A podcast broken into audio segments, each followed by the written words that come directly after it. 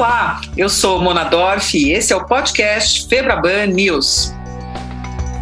O mundo do nosso convidado de hoje gira em torno de inovação, modelos disruptivos, nova economia, startups, machine learning, inteligência artificial. Aliás, o nosso convidado costuma dizer que de artificial essa inteligência não tem nada. Ela é feita por humanos para ajudar humanos. Eu estou falando de Cristiano Cruel, o líder de inovação da Starse, uma empresa que atua no ecossistema de startups, gerando negócios e promovendo a formação de novos empreendedores. Seus cursos e missões para o Vale do Silício e polos de inovação na China ou em Israel, as Startups Nations, são disputadíssimos. em tempos de Covid, a Starse, claro, intensificou o volume de cursos online, lives e seminários. A tecnologia, afinal, está aí para encurtar a distância do aprendizado, não é mesmo? Bem-vindo, Cruel! Olá, Mona! É um prazer estar aqui com vocês, dividir ideias, trocar, uh, uh, trocar ideias e, e, confrontar ideias, talvez, sobre esse incrível mundo que a gente está vivendo. A gente já vinha vivendo e aí essa Covid colocou o desafio em frente de todos nós. Né? É um barato estar aqui discutir sobre inovação. Muito bom mesmo. Olha, e já que nós falamos em aprendizado, em educação, vocês intensificaram os cursos, não é mesmo? Eu gostaria de começar por esse tema. Numa recente entrevista, você disse que a Covid fez justamente em semanas mudanças que levariam anos para acontecer. Todo mundo está falando nisso, né, na aceleração digital. E que o setor de educação vai sofrer grandes transformações. Como é que você enxerga o setor de educação daqui para frente, Cruel? Ah, legal, Mona. Você vê, eu ainda. Eu, ah, eu acho que estamos todos ainda tentando entender esse, esse, esse drama da Covid, né? Mas eu vejo três coisas. Primeiro, a primeira, primeira coisa que a Covid trouxe é essa, o drama da vida humana, ok? É, em seguida, vem o drama do, dos impactos econômicos é, que isso causa. Mas para mim, Mona, tem um terceiro elemento que ainda é um pouco oculto, mas para mim ele pode ter um, ele pode ter um grande significado, tá? e que ele pode ser uma gasolina para a inovação. Que é o seguinte, eu lido com inovação há 30 anos e eu sempre percebi que um dos maiores eh, bloqueadores a uma, a uma, ideia nova, uma coisa nova, uma inovação, sempre foi o comportamento humano, mano. As pessoas não gostam de mudar. As pessoas não gostam de mudar. Porque eu acho que é até uma proteção uh, divina para a gente não sair fazendo um monte de besteiras por aí, tá? Mas assim, as pessoas são, elas, elas seguram, elas são controladas. A Covid, ela deu um peteleco, ela deu um empurrão, ela deu um sopetão no, no comportamento humano. Então, a gente foi obrigado a, a, a mudar. Então, isso para mim seja um, um, um, um sinal muito forte é, do que pode, de que nós podemos estar acelerando mudanças mesmo. E as pessoas, elas têm fobias de tudo que é tipo. Eu aprendo muito lá no Vale do Silício, fobias ma magníficas, assim, cronofobia, que é medo do futuro, uh, uh, meta que é, é, medo à mudança, uh, a tiquifobia é a mais bacana de todas, que é a tiquifobia significa fobia ao erro. Então a pessoa tem tanto medo de errar que ela não tenta fazer nada diferente. Então o que eu acho no primeiro assim, filosoficamente, é que a Covid, ela, ela talvez ela agiu no maior bloqueador, no, no maior inibidor da inovação que as pessoas, para quem já tudo, estudou economia comportamental, a, a gente age. Eu posso provar para você que se você clicar aqui é mais rápido, mais barato, melhor, mais eficiente, e mesmo assim você diz, ah, eu vou ver lá, quem sabe na frente, certo? Então, isso eu acho que a Covid impactou uh, fortemente. Nossa, eu devo ser totalmente exceção, viu, Cruel? Porque eu adoro mudança. Sempre gostei de mudar, mas eu sei que as pessoas realmente não gostam de sair da casinha, da zona de conforto. E, bom, você trabalha com educação, acho que a educação vai mudar muito, até porque as pessoas estão sendo, a maioria está sendo obrigada, né, pelo distanciamento social a mudar. Então, eu queria que você falasse um pouquinho no que, que você acha uh, que vai mudar a educação, além dessa do ensino remoto, e também quais são os outros setores que podem passar por grandes transformações. Legal, Mona. Então vamos, vamos conectar assim. Nessa mudança toda, olha aí, telemedicina. Já estava aí há algum tempo, mas resistência e tudo, e hoje eventualmente está salvando vidas. E-commerce, todo mundo falava de e-commerce, e ele já estava aí, mas ainda era uma coisa de nicho de produto ou nicho de comportamento. Vamos falar de, de home office. Já existia aí. Pô, mas a gente tinha uma dúvida enorme. Será que eu vou ser eficiente trabalhando em casa? Será que eu vou conseguir gerir meu time? Como é que eu vou saber quem está pegando junto, quem não está pegando junto? Era isso. Uh, eu posso falar até da gig economy, esse trabalho sem. É, é o trabalho, não é o emprego.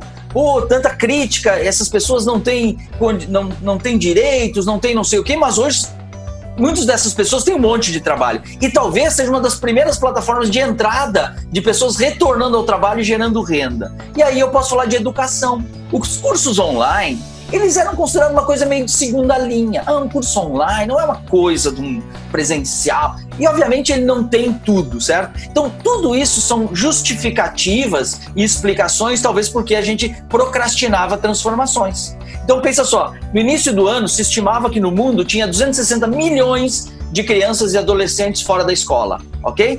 Pois o que aconteceu em abril?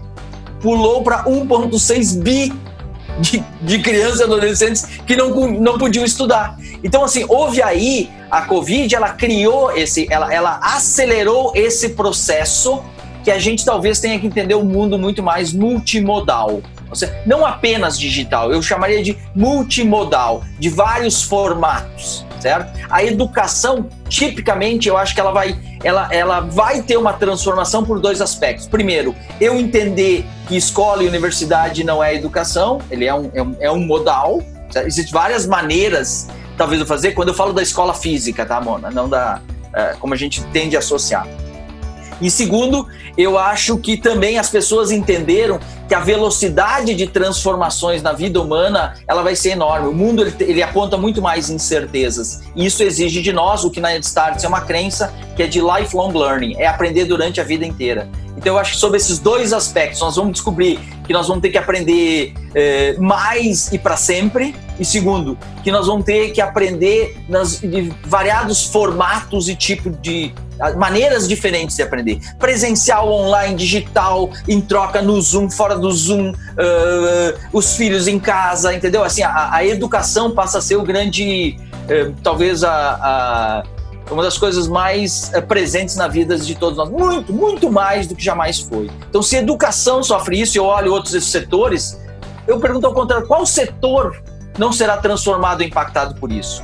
Quem está imune à transformação, certo?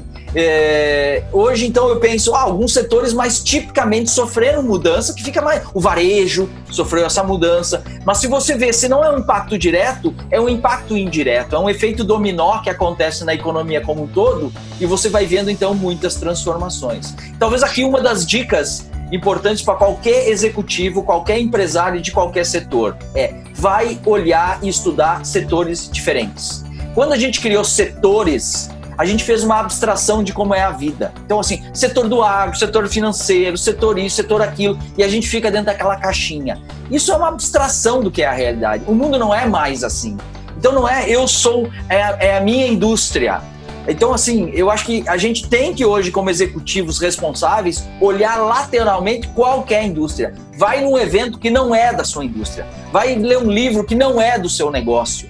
Porque esses últimos anos tem mostrado que as maiores disrupções de mercado têm vindo de fora das indústrias. Então, quem disrupta uma indústria é alguém que vem de fora dessa indústria. Então, eu acho que nós temos que, eh, dessa forma, eu me provoco e nos provoco a sairmos daquelas caixinhas que a gente, daqueles silos que não sei em que momento a gente foi criando e pensa e pensar diferente, entendeu? A competição, ninguém mais sabe de onde vem. É, as pessoas têm que estar mais abertas ao novo, ao diferente, ao outro. Muito legal isso que você falou. E, e você também mencionou uh, essa questão do long life learning, né, que é ensino contínuo, o tempo todo, aprendizado contínuo que uma outra entrevistada nossa, Andrea Bisker, também é futurista, comentou aqui É, a gente tem que estar tá, uh, constantemente estudando e adquirindo conhecimento, porque a única certeza é a mudança constante, essa é a única certeza. E, e a gente está vendo que realmente essas, essas tendências aí de comportamento, elas já estavam aí, né? Tendências de consumo, da compra online, e essas elas foram apenas é, aceleradas aí com, com a Covid e, e, com o afastamento social. Eu queria te perguntar sobre empatia e solidariedade, que foram coisas que surgiram muito fortemente, né, e ainda estão, né, nesse momento. As pessoas estão muito é, solidárias em relação a outras que não têm, que é, os desprovidos socialmente, os sem tetos, né, com entregas de cestas básicas, uma série de coisas. Eu queria te perguntar: simpatia e solidariedade são apenas um soluço enquanto atravessamos a pandemia ou vieram mesmo para ficar, na sua opinião? Olha, eu, eu tenho olhado pesquisas, inclusive de comportamento desse momento, com uma certa uh, cautela. Porque eu acho que as pessoas, eh, nós ainda vivemos um, nós estamos dentro do trauma. Então, a opinião das pessoas sobre comportamento, sobre o que elas vão fazer depois, ainda eu acho que está sobre, sobre tá em xeque, vamos dizer isso, tá? Então eu vejo isso sob duas perspectivas. A primeira é, é, é, o contrário. A gente vê algumas pessoas, talvez, países se fechando. A gente, a gente vê alguns comportamentos que é o contrário, é, é, é menos solidariedade eu protejo aqui, certo? As pessoas não gostam de admitir, mas as pessoas correm na farmácia e compram remédios para estocar em casa. Então isso não é uma atitude solidária. E as, as pessoas não gostam criticadas dessa forma, tá? Mas então, assim, essa é uma das perspectivas, que é a da sobrevivência, Mona. Então, é, na sobrevivência, as pessoas talvez po pode vir o pior delas, tá? Isso, isso, isso, isso que é real, é um fato. Mas eu acho que, de maneira geral, sim, isso cria. Eh, primeiro, eu acho que muitas pessoas perceberam a, a, a, a fragilidade da vida humana. É, eu acho que muita coisa a gente está vendo, então, assim, é, eu acho sim, a gente vai ficar muito mais atento, a gente vai ficar muito mais intolerante com marcas que não, se, não demo, demonstre isso, e mais intolerante ainda com as hipócritas que fazem de conta que cuidam disso, certo? Assim, é, que aí isso também torna um pouco intolerante as pessoas sobre, sobre tudo isso. Então, por um lado, o instinto de sobrevivência pode aflorar coisas não muito legais, mas do outro, do outro lado, eu vejo sim as pessoas muito mais preocupadas com o ambiente, muito mais preocupado com a vida dos outros. E aí eu acho que a maior de todas as defesas de qualquer negócio é realmente resgatar o propósito. E, e, com todo cuidado, porque o propósito virou um slogan bonito embaixo de logotipo de empresa. Mas assim, o propósito verdadeiro, e, eu vejo duas maneiras de ver propósito aqui para quem nos escuta. Uh, existe o, propósito primeiro, é aquele verdadeiro, aquele ousado, aquele caramba, é aquilo, é aquele que se, se você conseguir medir em dólares, ele é muito fraco, entendeu? Ele, ele, ele, ele, ele é propósito, é, e, e as pessoas boas querem estar com esse propósito. Que nem diz um ex-diretor da GE, Uh, ninguém vai querer trabalhar com uma empresa que não tiver isso, ninguém vai querer investir numa empresa que não tiver isso, ninguém vai querer comprar produtos de uma empresa que não tiver isso. Então, uma faceta desse propósito verdadeiro é essa ousadia, essa é, é, é relembrar que o maior de todos os empreendedor, empreendedores, empreendedorismo de fato, é causar algo na vida dos outros, não na sua, certo? Então, esse, esse é um lado do propósito. O segundo lado do propósito, mais pragmático, é aquele propósito que não define a sua empresa apenas pelo que ela faz, mas por que ela faz.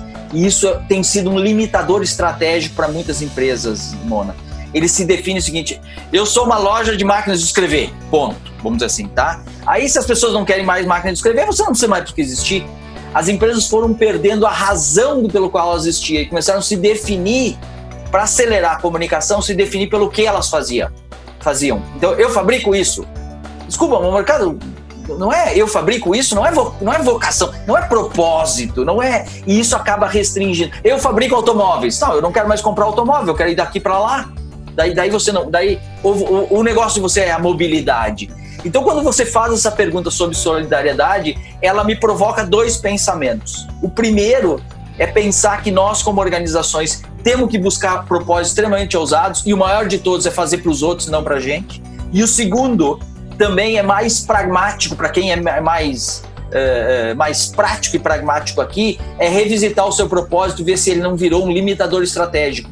Porque nesse momento a Covid mostrou que as empresas que tinham propósitos limitantes, a não ser que elas deram sorte com a mudança, é, aquilo se tornou uma dificuldade. Por isso que ela acelerou tanto, por, por exemplo, transformação digital. Você pode dar um exemplo de o que seria um propósito limitante em alguma empresa?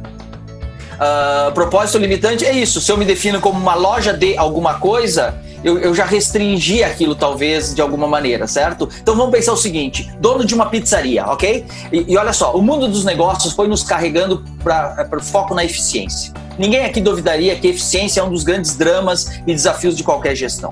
Só que a eficiência, ela de alguma forma, quanto mais eficiente você se torna, menos resiliente você se torna. Então eu sou o dono de uma pizzaria pré-Covid, tá?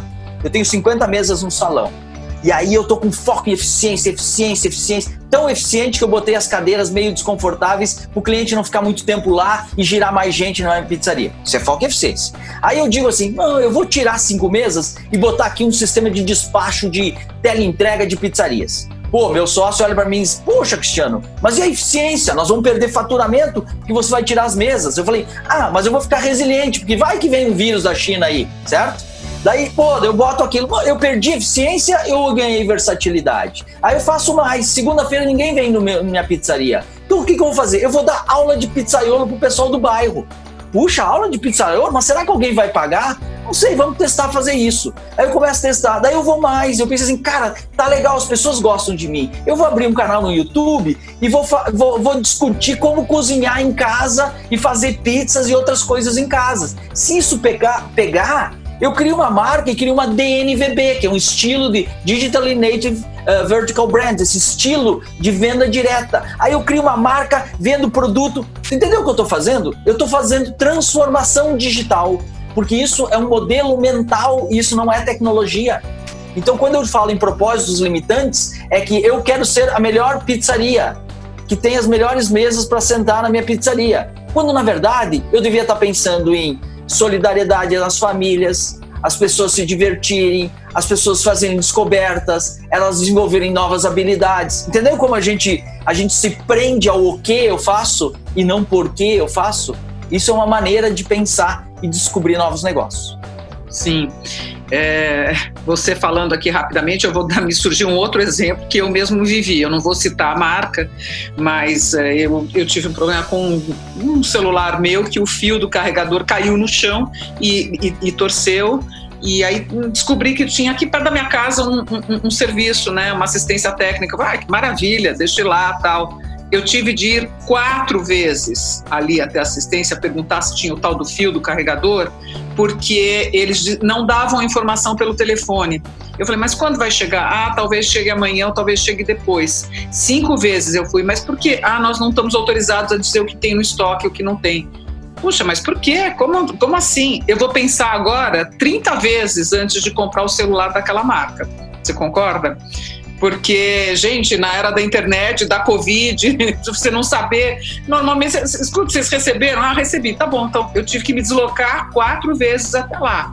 E eu moro perto, né? Quer dizer, é um outro exemplo aqui. Olha, a gente. Eu queria te fazer uma outra pergunta sobre a, essa coisa da inovação no mundo dos negócios. Você acha que a gente vai ter uma, uma evolução? Eu ainda tenho muita pergunta para você, então vamos, vamos sintetizar para a gente poder te aproveitar o máximo possível nós vamos ter uma, uma evolução natural dos conceitos de nova economia ou nós podemos esperar um salto quântico, algo absolutamente inovador no mundo dos negócios? dois aspectos. A Starts é uma escola de negócios. Para a gente entender, e a gente percebia, e acho que todo mundo percebe, que a forma como a gente vive e trabalha hoje tem mudado mais rápida do que no tempo do vovô e da vovó certo? Então a gente sente isso. Para nós, isso tem três fundamentos, Mona, muito claros. Primeiro, nós temos que entender que o mundo gira o mundo gira eh, numa velocidade, é, é, ele acelera, vamos dizer, essa economia está acelerada é, do ponto de vista de transformação, é, por três motivos. Primeiro, evolução tecnológica. As tecnologias, uma empurra a outra, Mona. Ela, elas, não, tem gente que diz que tecnologias no plural está errado. Deveria ser tecnologia A no, no singular. Porque é, a gente separa para entender, no, fundo é, é como se fosse uma coisa só. Ela, elas estão cada dia melhores e mais baratos e elas criaram um fenômeno no mercado recente que elas criaram a abundância de informação. Tecnologia barata, informação abundante, elas jogaram força para o segundo fundamento, que é a transformação em mercados. Consumidores informados, consumidores sabem mais das coisas, o que mudou a lógica do comportamento de consumo. Isso, tecnologia barata fez um outro efeito, o surgimento e uma explosão de novos negócios. O custo do experimento, o custo de experimentar uma coisa nova desabou. Apelido disso, startup.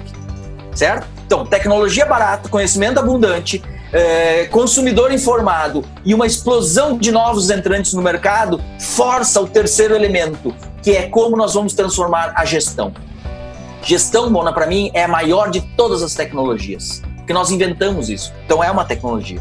E é, então, assim, é a capacidade de nós, como humanos, nos organizarmos para atingir, alcançarmos propósitos incríveis. E quando a gente faz isso, a gente retorna energia na, na, na, roda da tecnologia e na roda do mercado. Então, o mundo estava acelerando em função desses três componentes que ciclam em times diferentes, mas eles estavam acelerando uh, brutalmente. Na última década, então, brutalmente. As duas maiores empresas chinesas, Mona, Alibaba e Tencent, uma tem 21 e outra tem 22 anos de vida.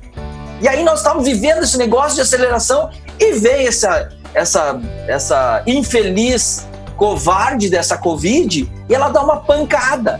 Ela dá uma pancada. Então eu acho que nós deslocamos no tempo. O termo, então, Uh, talvez o salto quântico, na física quântica, quando um elemento acumula muita energia, ele, ele, ele, ele transpõe, ele pode saltar de órbita, ele pode. Ele, é como viajar no tempo. Eu acho que nós estamos viajando no tempo do ponto de vista de transformação de comportamento e de mercado, sim. Eu acho que não se trata de uma tecnologia uh, específica, embora eu adoro isso, podemos falar muito sobre esse assunto, mas eu acho que o maior de todos os, os efeitos é a consciência das pessoas que sim, elas precisam experimentar alternativas. E elas questionam então o modelo convencional, elas questionam o status quo e aumenta a predisposição delas para mudar. E não tem nada mais poderoso para alimentar inovações do que isso. Nas suas entrevistas, lives, nos seus cursos, você costuma citar com muita frequência empresários como o Jeff Bezos e o Elon Musk. Que lições a gente pode aprender com esses dois no momento? É, eu estudo, eu brinquei esses tempos assim, se o, vamos lá, Jeff Bezos, presidente maluco da Amazon, uh, Elon Musk, mais maluco ainda, Tesla, SpaceX, Tesla, maior empresa hoje em valuation de uh, de automóveis, tá? Uh, você sabe que uns chamam o, o, o, Jeff Bezos de, de tartaruga e o Elon Musk de lebre. Lembra da corrida da lebre, da tartaruga a lebre? Tá, um conto que um é, é assim. E, e, eles eram muito amigos, supostamente eles rivalizaram por causa dessa ideia aí de mercado de foguete. Os dois têm empresas de foguetes, né? Uh, Jeff Bezos tem a empresa chamada Blue Origin, que faz foguetes, não é muito conhecido isso e Elon Musk e a SpaceX, famosa agora nos últimos tempos. Você sabe se um deles me perguntasse assim, o Elon Musk chega para mim e diz, Cristiano, te dou aqui 10 minutos para você fazer uma mentoria comigo. Você pode perguntar o que você quiser, pede o que você quiser aí. Eu acho que hoje eu ia dizer assim, o seu, seu Elon Musk, eu, eu acho que eu não quero que o senhor fazer nenhuma pergunta para o senhor me resolver um problema meu. Eu queria que o senhor só me deixasse eu ficar aqui dois dias com o senhor, só ouvindo uh, como é que o senhor fala com os outros. Ou seja, a, a gente tem uma vontade de perguntar para alguém um problema que a gente tem e o outro dar a resposta. Eu já aprendi que não é mais isso. Eu gostaria de saber como é que esses caras pensam, mano. Qual é o modelo mental desses caras? E já há algum tempo a gente pesquisa e investiga. Simplificando barbaramente, eu posso te dizer que o Jeff Bezos da Amazon ele é tipicamente inversionista. O que é inversionista? O modelo mental dele é de trás para frente. É o que a gente chamaria de working backwards. Só para você ter uma ideia, muitos executivos na Amazon, quando tem que propor um projeto novo, eles são desafiados a escrever um essay, um, artigo, uma redação de três, seis páginas, que ele precisa começar do futuro para cá, é, do futuro para o presente.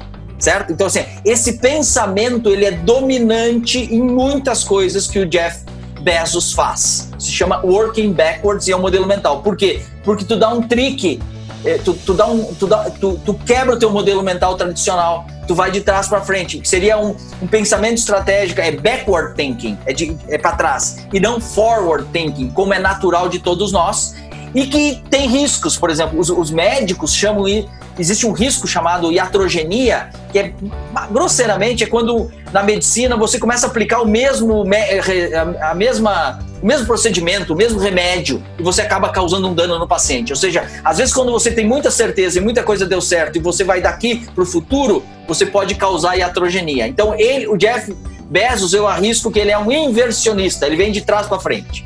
O Elon Musk, por sua vez, como ele é físico, ele é apaixonado por uma coisa chamada First Principles Reasoning, que é quando assim, você tem um ambiente complexo, você tem que. Ele seria um reducionista. Você vai para os mais, os fundamentos mais básicos. Para quem gosta disso, Aristóteles pensava assim, isso. Uh, tem, tem muita coisa bacana sobre isso que faz a gente chegar nos fundamentos das coisas e aí você consegue transformar. E é impressionante se você estudar conosco os processos de construção, eh, de inovação da SpaceX, tu vai ver a simplicidade aplicada. Então nós fomos criando um mundo e aí eu tomei pancadas porque tudo que eu sabia sobre inovação estava errado. A inovação, sim, ela pode ser muito frugal e ela pode ter grande, grande impacto.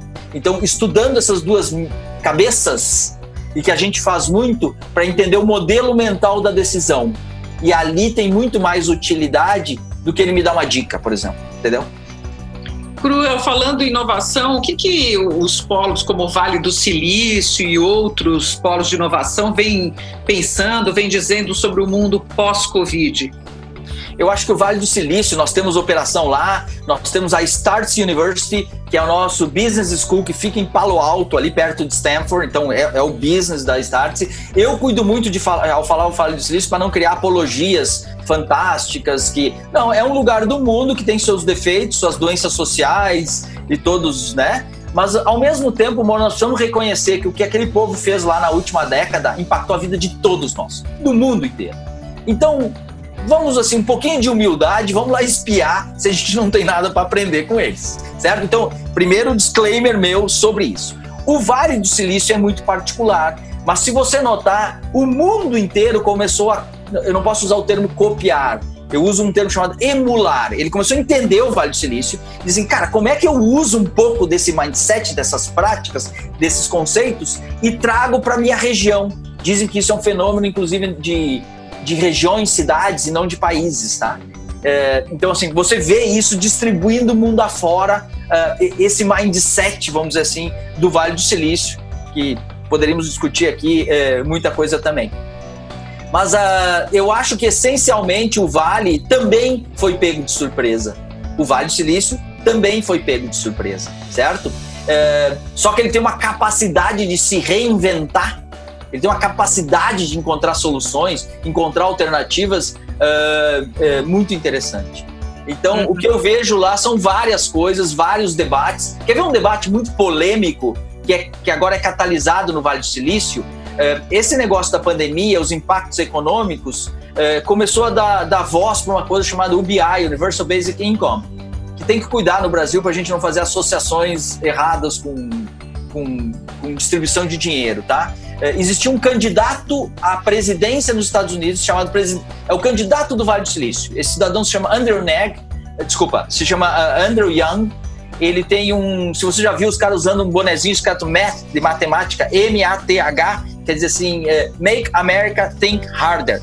Faz a América pensar mais, certo? E ele tinha vários, antes da Covid, ele dizia: a evolução tecnológica vai ser tão acelerada, vai ver tanta transformação, que nós precisamos fazer um movimento social para reembarque da profissão das pessoas. Então, ele, ele propunha uma coisa chamada eh, eh, dividendo da liberdade. Ele que propunha que todo americano recebesse uma mensalidade de mil dólares por mês para fazer o que ele quisesse, ok? Isso é o dividendo da liberdade.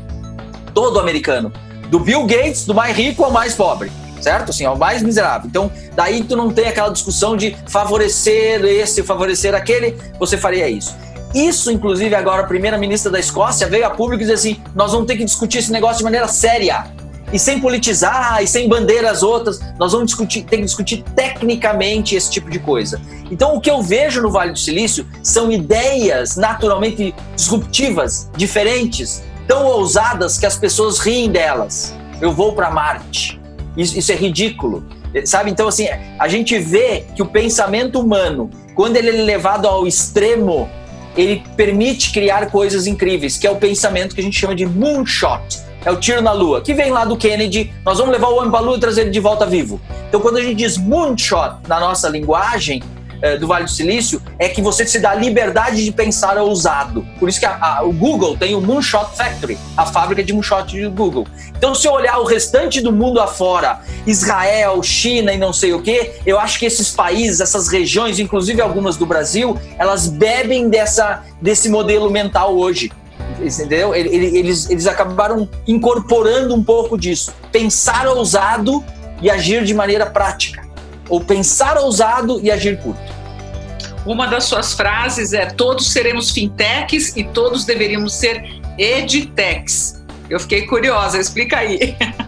Eu, eu falei de brincadeira isso num grande evento de fintech nosso no passado e pegou e as pessoas. O, o que, que eu estava querendo dizer é o seguinte: todos os negócios hoje, para a gente se despir daqueles preconceitos que eu sou fábrica daquilo ou loja daquele outro, pensa que todos nós nos futuros seremos fintech.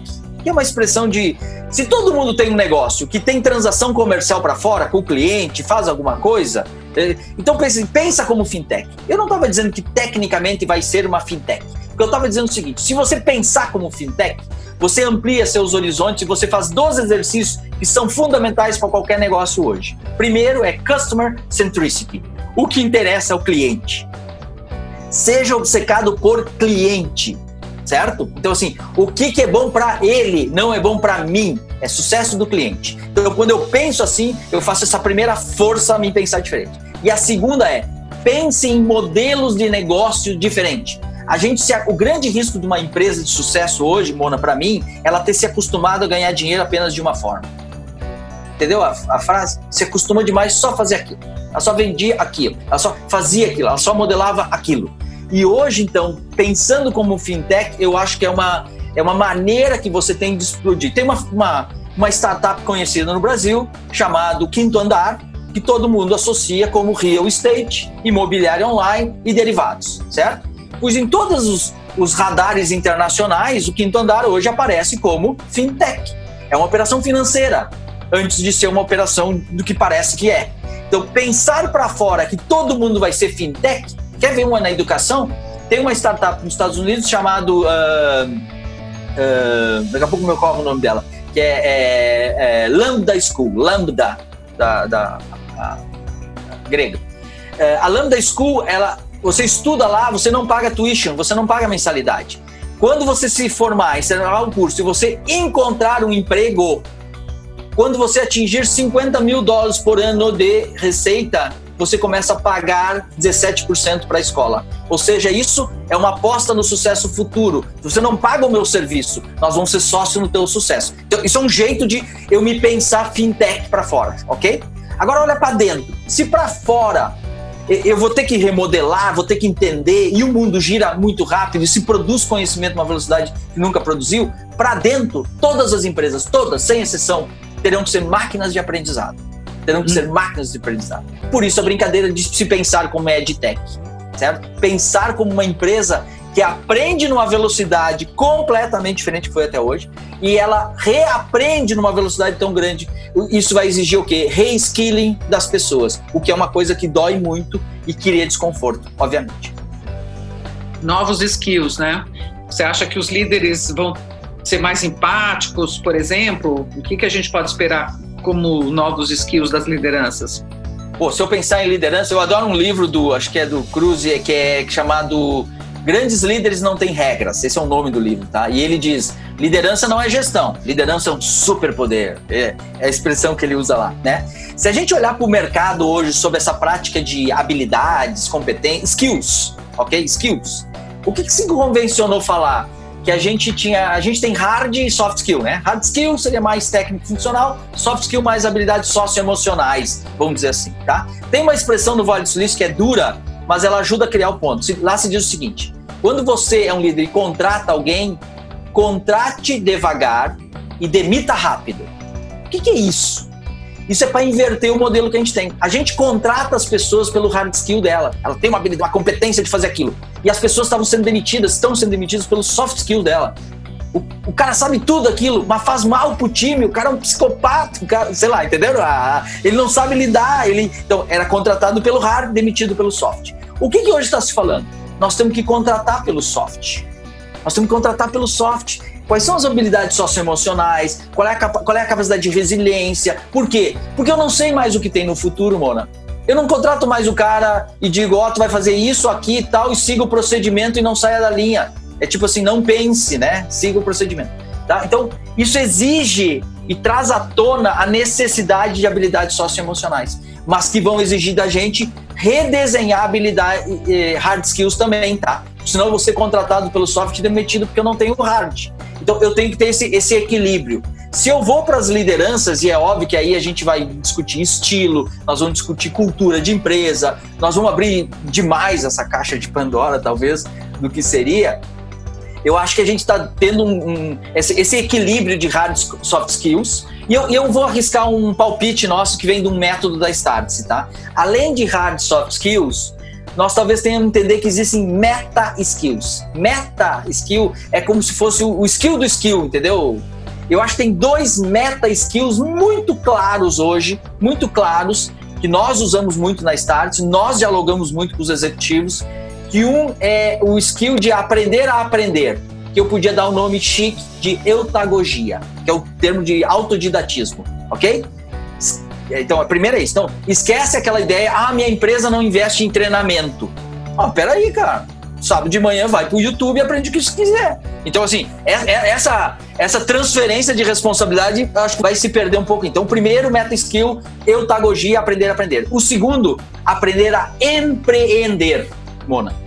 Se eu disser o termo empre, empreendedor no Brasil, as pessoas associam com dono de empresa. Mona, isso não cabe mais na definição. Empreendedorismo é um estado de espírito, é um jeito de ser, é uma inquietude, é dá para fazer diferente, dá para ir para a lua, dá para ir para Marte. Eu quero um time bom, eu quero que as pessoas, eu não quero liderar ninguém, eu quero que as pessoas me sigam. Entendeu? Eu não quero liderar, eu quero, eu quero que isso, isso, isso, isso aconteça. Então eu acho que isso são dois meta skills contemporâneos, modernos, muito difíceis de fazer, muito, muito difíceis de fazer, mas que eu, que eu botaria isso na conta de qualquer líder. Maravilhoso o que você falou, Cristiano Cru. Eu acho que realmente o que falta mesmo é essa cultura empreendedora, um espírito empreendedor, é, que pelo menos aqui no Brasil não, não é ensinado, né? A maior dificuldade das universidades é, acho que passar esse conceito se aplicar, talvez tivesse, devesse estar dentro das próprias empresas, né? Essa, essa questão de estimular o empreendedorismo. Muito obrigada. Eu conversei com Cristiano Cruel. Esse foi mais um podcast Febraban News. Ouça as outras entrevistas aqui, navegue pelos nossos canais digitais, no YouTube e LinkedIn e até a próxima.